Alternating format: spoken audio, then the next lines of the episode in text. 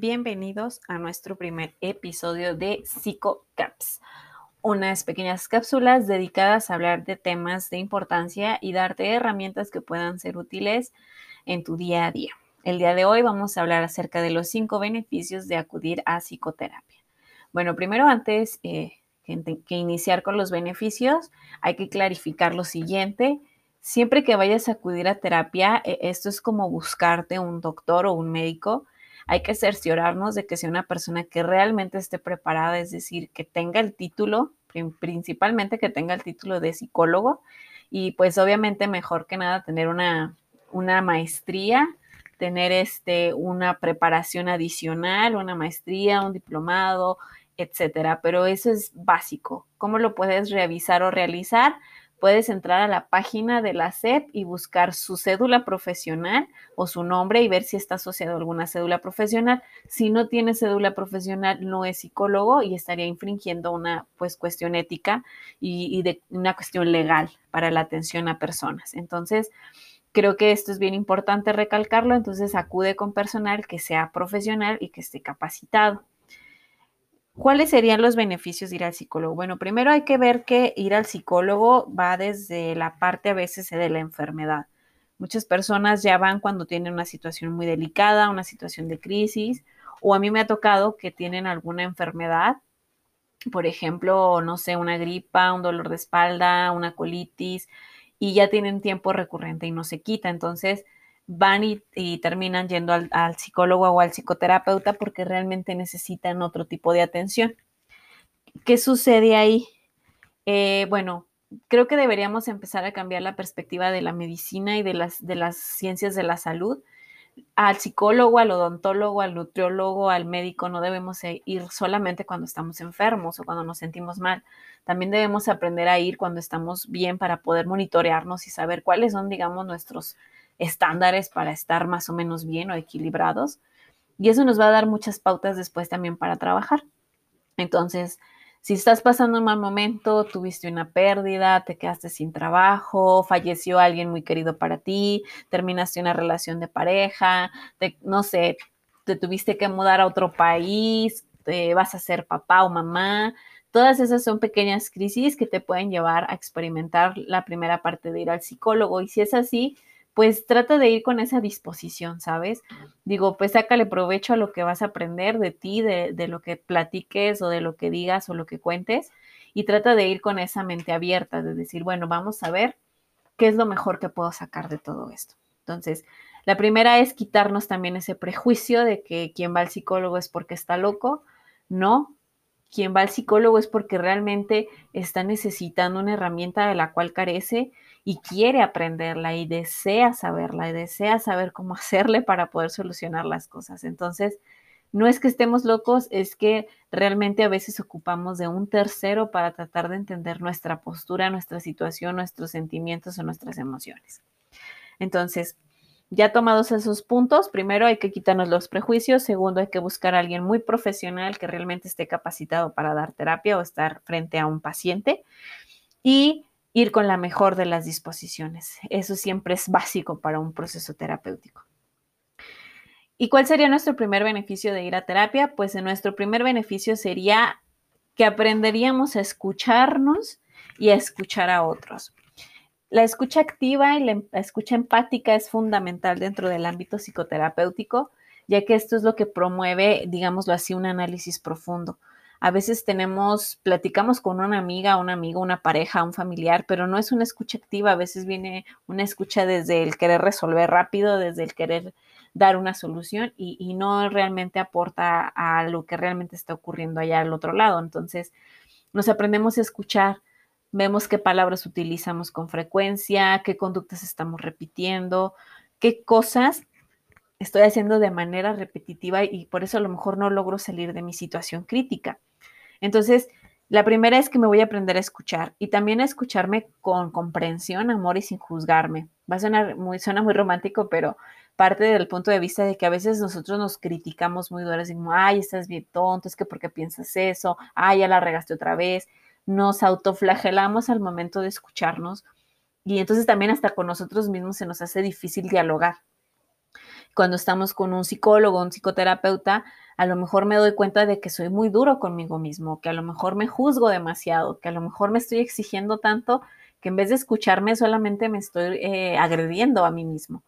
Entonces, tal vez deberíamos buscar esa forma de aprender a escucharnos sin juzgarnos. Y el autoconocimiento, entender que a veces, a lo mejor porque como yo vivo, como, yo les digo a veces, como yo vivo conmigo todos los días, ya hay muchas cosas que no capto, que no, no me doy cuenta, que ya no sé qué está pasando. Entonces, me doy cuenta con el psicólogo o el psicoterapeuta que a lo mejor repito mucho alguna palabra, que estoy haciendo lo mismo en repetidas situaciones, que siempre reacciono de la misma manera ante un evento o en eventos diferentes, o que a lo mejor hay una conducta que yo ya normalicé, por ejemplo, vamos a poner algo así muy, muy, muy básico, estoy durmiendo muchísimo, yo ya dije, ay, pues es normal, a lo mejor no, eso está denotando un deterioro en mi salud. Entonces, esa parte del autoconocimiento es saber cómo soy, quién soy, cómo reacciono, qué pensamientos tengo, qué ideas tengo, qué sentimientos tengo asociados a ciertos temas o a ciertas situaciones. Y eso me va a ayudar al momento, pues, de, ahora sí que de tener una interacción con otros. Ese sería nuestro primer gran beneficio. Nuestro segundo gran beneficio es que aprendemos a ser más analíticos. Aprendemos a ser analíticos sin juzgarnos.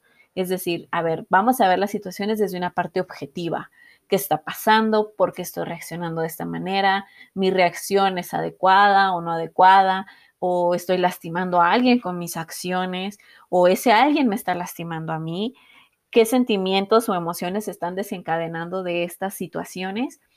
Y entonces tratar de entender, porque a veces llegan las personas a la terapia y dicen, oiga, es que no sé por qué me estoy todo el día enojado. Y luego ya platican su situación y dices, pues es que claro que se entiende por qué está enojado. Está enojado porque en su trabajo todo el tiempo lo están tratando mal, están diciendo de cosas, pues cualquier persona estaría molesta. Pero entonces a veces no entendemos nuestras emociones o no vemos desde qué raíz están surgiendo. Entonces, la parte de la psicoterapia y el psicólogo para eso sirven, para entender que hay emociones, situaciones, incluso pensamientos que tienen un origen y que a lo mejor yo no lo he querido ver o, no, o me ha costado ver, o a veces evado porque sé que a lo mejor puede ser algo doloroso. Entonces, aprender a hacer un análisis sin juzgarme, ¿no? Decir, ah, bueno, pues estoy enojado, pues claro, si es una injusticia, pues lo más lógico es que estés molesto, ¿no? Que no te parezca, que estés tratando de salirte de esa situación. Y la tercera, que sería también parte como muy, muy, muy entrelazada, esta segunda es herramientas y habilidades. Cuando llegamos con el psicólogo, a mí me gusta mucho eh, a veces proponer, no sé, técnicas donde se desarrollen ciertas habilidades, ya sean habilidades sociales o habilidades emocionales. Por ejemplo, técnicas que puedan ser aplicadas cuando estás en casa, técnicas que puedas aplicar cuando estás en tu trabajo, habilidades que te ayuden a desenvolverte mejor, a cambiar tu lenguaje, a modificar a lo mejor alguna palabra, alguna postura que a lo mejor esté evitando que la situación pueda fluir. Entonces, Tal vez también debemos hacer una revisión y ver si nuestras herramientas que tenemos hasta ahora son útiles o ya no lo son.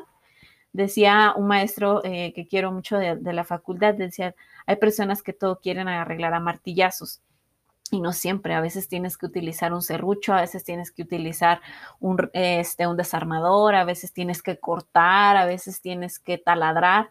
Entonces, hay que buscar siempre diferentes herramientas y a lo mejor en, algún momento de nuestra vida no son necesarias o exigidas, pero después poco a poco vamos, dependiendo de nuestros ámbitos laborales, personales, de pareja, de amigos, se van desarrollando otras diferentes y no hay que estar negados a esa posibilidad, ¿no? Al final de cuentas, eh, creo yo que el potencial del ser humano es buscar siempre esa evolución, el buscar algo nuevo, algo diferente. Y otro beneficio bien importante es el diálogo. Eh, no es lo mismo platicar eh, que realmente establecer un diálogo con un análisis, con una devolución, con una retroalimentación. Es decir, no todo el mundo puede hacer ese tipo de cosas. A veces, pues vamos con la amiga y hasta nos quedamos con la misma sensación de malestar. Vamos con mi mamá y en vez de que me sienta aliviado, me siento regañado. Entonces, establecer ese diálogo también con los otros, enseñarlos a dialogar conmigo incluso a, enseñarme a dialogar conmigo mismo, ¿no? De decir, bueno, a ver, me estoy escuchando, me estoy criticando, estoy siendo muy duro, a ver qué piensas sobre esto, qué sentiste, qué imagen se vino a tu mente cuando pasó esta situación, qué emoción se desencadenó cuando viste a tal persona o tal situación. Entonces, ese es ese diálogo interno que yo creo que es bien padre que lo tengamos y no es que estemos locos ni mucho menos, sino es como ese diálogo de estar revisando qué está pasando conmigo, qué, estoy, qué está, qué está surgiendo dentro de mí. Y entonces entenderme y tratar de dar a lo mejor soluciones muy prácticas, no, no, no, no tratar tampoco de, de querer resolverlo todo desde el diálogo, sino también empezar a poner a lo mejor pequeñas cosas que puedan hacer cambios. Y la última y el quinto beneficio que yo creo que es básico para cualquier parte psicoterapéutica es el conocimiento. Los psicólogos estamos obligados a dar información que sea científica, veraz, que esté avalada por estudios, por artículos, por eh, investigaciones. Es decir, nosotros debemos tratar de informar a la persona qué es lo que está pasando y que lo que está pasando ya tiene una, a lo mejor una posible explicación. ¿Qué ocurre con su cuerpo? ¿Qué ocurre con sus conductas? Porque a veces las personas, eh, por desconocimiento, eh, pensamos que lo que estamos haciendo es malo o lo que nos estamos sintiendo está muy mal o, o que nos podemos morir o cosas así. Por ejemplo, un ataque de pánico. O sea, la experiencia de una persona con un ataque de pánico es literal, me voy a morir siento que me muero. Entonces, cuando ya les explicas de qué se trata, qué es lo que ocurre en su cuerpo, qué reacciones químicas se desencadenan, la persona se siente más tranquila de decir, ah, ok, entonces no me voy a morir, ¿verdad? Solo, solo es mi cuerpo reaccionando a una situación que para mí es estresante y que todavía no sé manejar. O a mí algo que creo que es eh, muy útil, sobre todo en la terapia infantil y en la terapia con adolescentes, es información acerca de nuestro propio cuerpo y desarrollo. A veces llegan los papás súper asustados, dicen, oiga, es que mi hijo este, no ha ido al baño, ya tiene dos añitos y no ha ido al baño, lo no, tranquilo, espérese, o sea, el niño va a aprender, relájese, vamos en tiempo, vamos a revisar, vamos a observar, y a lo mejor el niño después solito lo hace, ¿no? O, cosas así que, oiga, es que mi hijo de repente eh, llora de la nada y luego, a ver, no, pues, ¿qué está pasando? Pues es que el niño a lo mejor ya está desarrollando su parte emocional y, no nos hemos dado cuenta o nos está queriendo decir algo y no, no alcanzamos a, a captarlo o entenderlo. Igual con los adolescentes, ¿no? De, pues son los impulsos sexuales, a veces la información sobre la vida sexual, sobre la reproducción con ellos es de mucha utilidad porque les ayuda a despejar muchas dudas que no pueden obtener con sus papás o con sus maestros y que en otros medios pues van a obtener información que a lo mejor no es del todo veraz. Entonces, cuando tengas una duda, también es importante que te acerques a un psicólogo o un psicoterapeuta. A lo mejor e, esa crisis se, se resuelve sabiendo la información adecuada y, a lo mejor ni necesitamos tanto, simplemente el saber y conocer ya es un parámetro muy grande para entender qué está pasando conmigo. Entonces, pues yo creo que la, terapia tiene otros miles de beneficios, pero ahorita pues por lo pronto son eh, estos cinco. Si, si ya estás tomando un proceso terapéutico, vas a entender de lo que te estoy hablando o ya has experimentado alguno de ellos. Si no, de verdad te invito a que lo hagas, a que de verdad hagas esa pequeña inversión en ti, que trates de darte esa oportunidad. Hay muchas opciones, hay psicólogos ahorita gratuitos, baratos, con precios accesibles, hay psicólogos en instituciones públicas que te pueden dar alguna orientación, pero el, el punto es acercarnos. Yo creo que las herramientas siempre han estado ahí. A veces nos da miedo utilizarlas porque, como les digo, todo lo queremos arreglar a martillazos y a veces tenemos que buscar otra herramienta diferente. Entonces, de verdad espero eh, que estos cinco beneficios te, te, metan la cosquillita para que vayas a terapia o para que invites a alguien que tú quieres mucho a que vaya a terapia y también obtenga esos beneficios que tú ya conoces. Y, buscar la, sanidad y, y, buscar esa importancia de la salud mental, sobre todo en estos tiempos que hemos pasado por bastantes crisis, no solo personales, sino sociales, de salud, etcétera. Entonces, buscar creo que ese beneficio ahorita es básico y esencial. De, mi parte, pues te agradezco que sigas escuchando estos episodios. Por ahí seguimos teniendo las entrevistas de Conociendo Ando. Seguimos teniendo las, los talleres o las pláticas sobre temas un poquito más complejos. Y todos los viernes vamos a tener los psico caps para que nos sintonices y en un ratito te eches aquí algo de, psicología, te metas, no sé, lo compartas, aprovechando que es fin de semana. Igual, recuerda que nos puedes seguir en nuestras redes sociales. En Facebook estoy como psicóloga Elena Ibarra Santa Cruz. En YouTube estamos como iniciativa, bueno, crecemos. En TikTok también estoy haciendo algunos pequeños videos acerca de la cuestión de violencia que también estamos como crecemos y en Instagram también estamos como crecemos. Síguenos para información. Si requieres una cita también tenemos por ahí la opción online o la opción en vivo. Y cualquier cosa, pues estamos a tus órdenes. Yo me despido, cuídate mucho, hasta luego.